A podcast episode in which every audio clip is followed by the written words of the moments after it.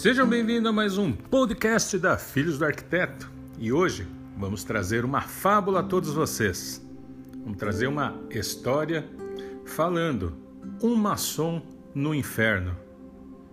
Certa vez perguntaram para um sábio mestre maçom: por que existem irmãos que saem facilmente dos problemas mais complicados, enquanto outros sofrem por problemas muito pequenos, morrem afogados, se debatem e se afogam até mesmo num copo d'água. O sábio mestre sorriu e contou essa história. Era uma vez um irmão que viveu toda a vida fiel às palavras do grande arquiteto do universo.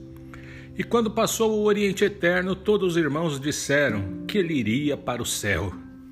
O irmão tão bondoso, caridoso, estudioso, cumpridor dos seus deveres, só pode ir para o céu e ficar ao lado do grande arquiteto do universo lhe auxiliando. Mas vocês não imaginam, houve um erro em sua chegada ao céu.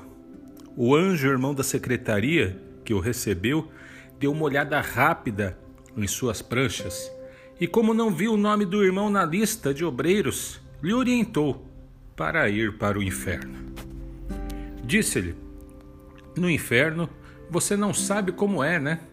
Ninguém exige carteirinha, ninguém dá palavra passe, ninguém vai te pedir a palavra semestral, nem mesmo sim.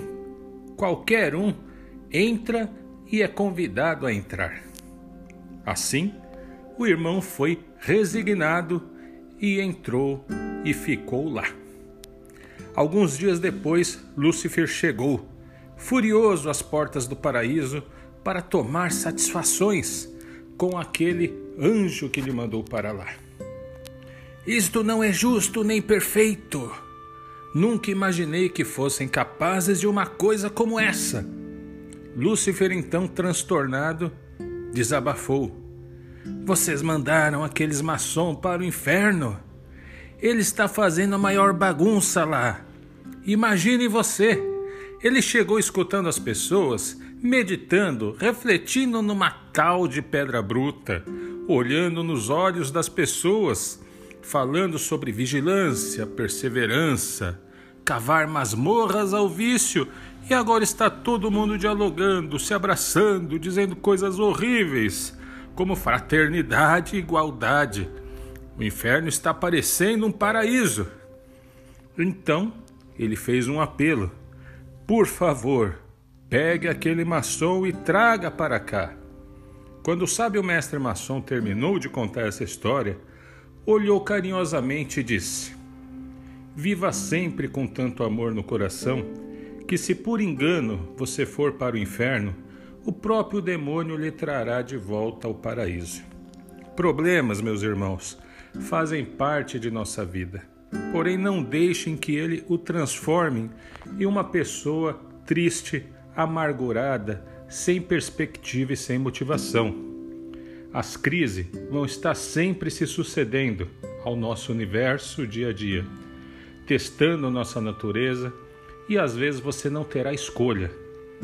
Enfrente de coração aberto, com amor, com doçura, empregue seu conhecimento, seu estudo, e se você não tiver estudo nem conhecimento, reveja seus conceitos do dia a dia, procure o melhor e, se for necessário, retorne ao processo onde você teve que morrer para renascer e comece a construir o seu templo interior novamente.